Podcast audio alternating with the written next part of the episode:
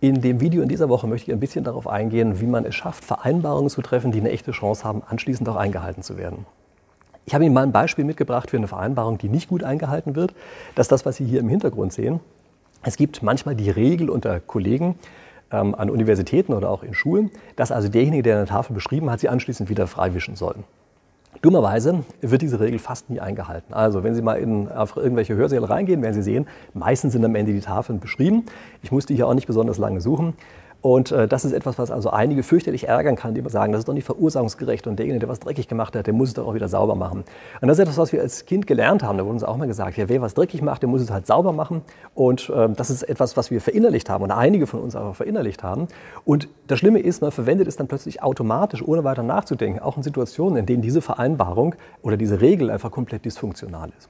Und sie ist, also die Regel für die Tafeln, ist also tatsächlich dysfunktional. Wieso ist sie das? Sie ist es deshalb, weil sie technisch besprochen kein Nash-Gleichgewicht ist. Also, wenn Sie genau wissen wollen, was ein Nash-Gleichgewicht ist, das erzähle ich Ihnen nicht in diesem Video, aber Sie können es, wenn Sie genau wissen wollen, unten nachlesen. Also unter dem Video habe ich Ihnen einfach einen Link dazu angegeben.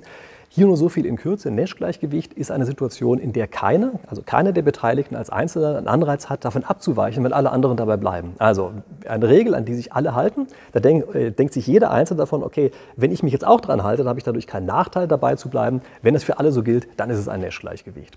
So, jetzt gucken wir uns mal kurz diese äh, Tafelputzregel am Ende an. Da sehen wir sofort, nachdem er die Tafel beschrieben hat, kann man sich fragen, also ich könnte jetzt den Raum verlassen, ohne gearbeitet zu haben, oder ich muss erst mal arbeiten, nämlich die Tafel wischen und kann dann den Raum verlassen und da ist es relativ leicht, was man sagt. Man sagt, na, dann gehe ich jetzt einfach raus, ohne die Tafel gewischt zu haben, denn das ist für mich von Vorteil. Und Sie merken sofort, diese Vereinbarung ist eben gerade kein Nash-Gleichgewicht. Denn wenn wir dran, ganz fest daran glauben, dass sich alle dran halten, dann halten wir uns nicht daran. Und wir halten uns übrigens auch nicht dran, wenn sich die anderen ebenfalls nicht dran halten. Also egal, was die anderen machen, wir halten uns eigentlich nie dran.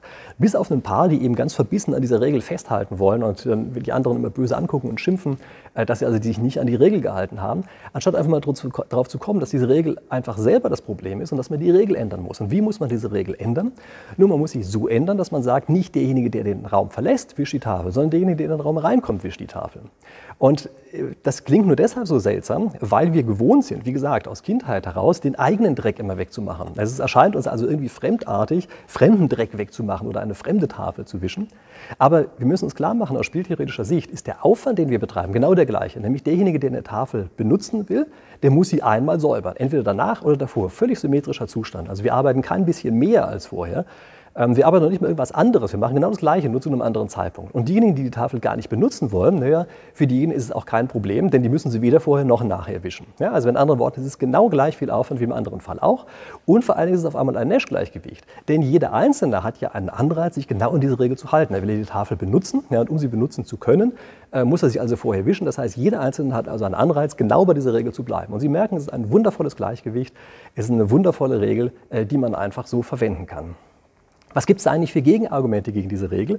Es gibt keine so ganz echten Gegenargumente, bis auf solche äh, Argumente vom Typ, aber ich finde es irgendwie, dass es ganz hässlich aussieht, wenn ich in so einen Raum reinkomme. Nun ja, das ist natürlich letztlich ein Nicht-Argument. Ja, Sie müssen sich klar machen, dieses Argument ist eines, wo sagt, ja, ich habe jetzt kein Argument mehr, aber ich finde es einfach doof.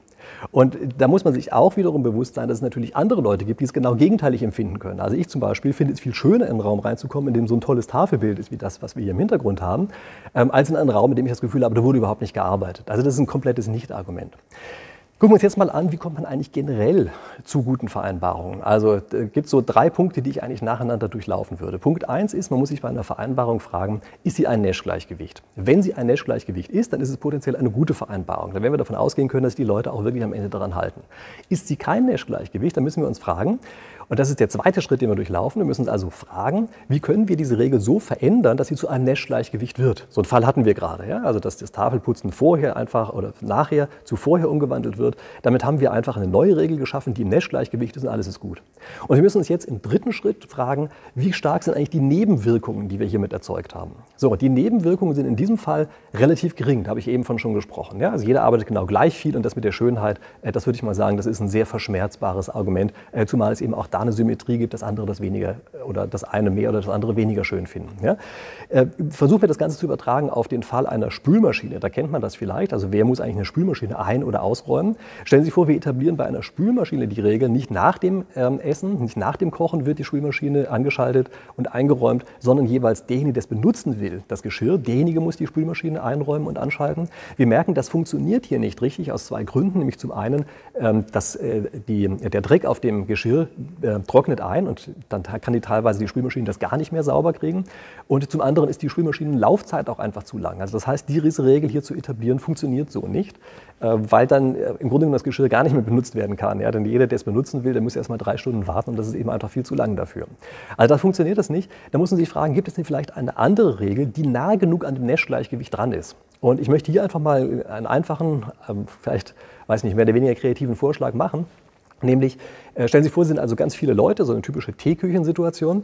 Und ähm, Sie, die Regel, die bisher etabliert wurde, ist die, dass man sagt, wer was reinstellen möchte und die Spülmaschine ist, hat, ist gerade fertig gelaufen, der muss die ganze Spülmaschine ausräumen. Das, das ist klar, dass diese Regel nicht eingehalten wird, ja, weil die Arbeit einfach viel zu groß ist, die man dort reinsteckt.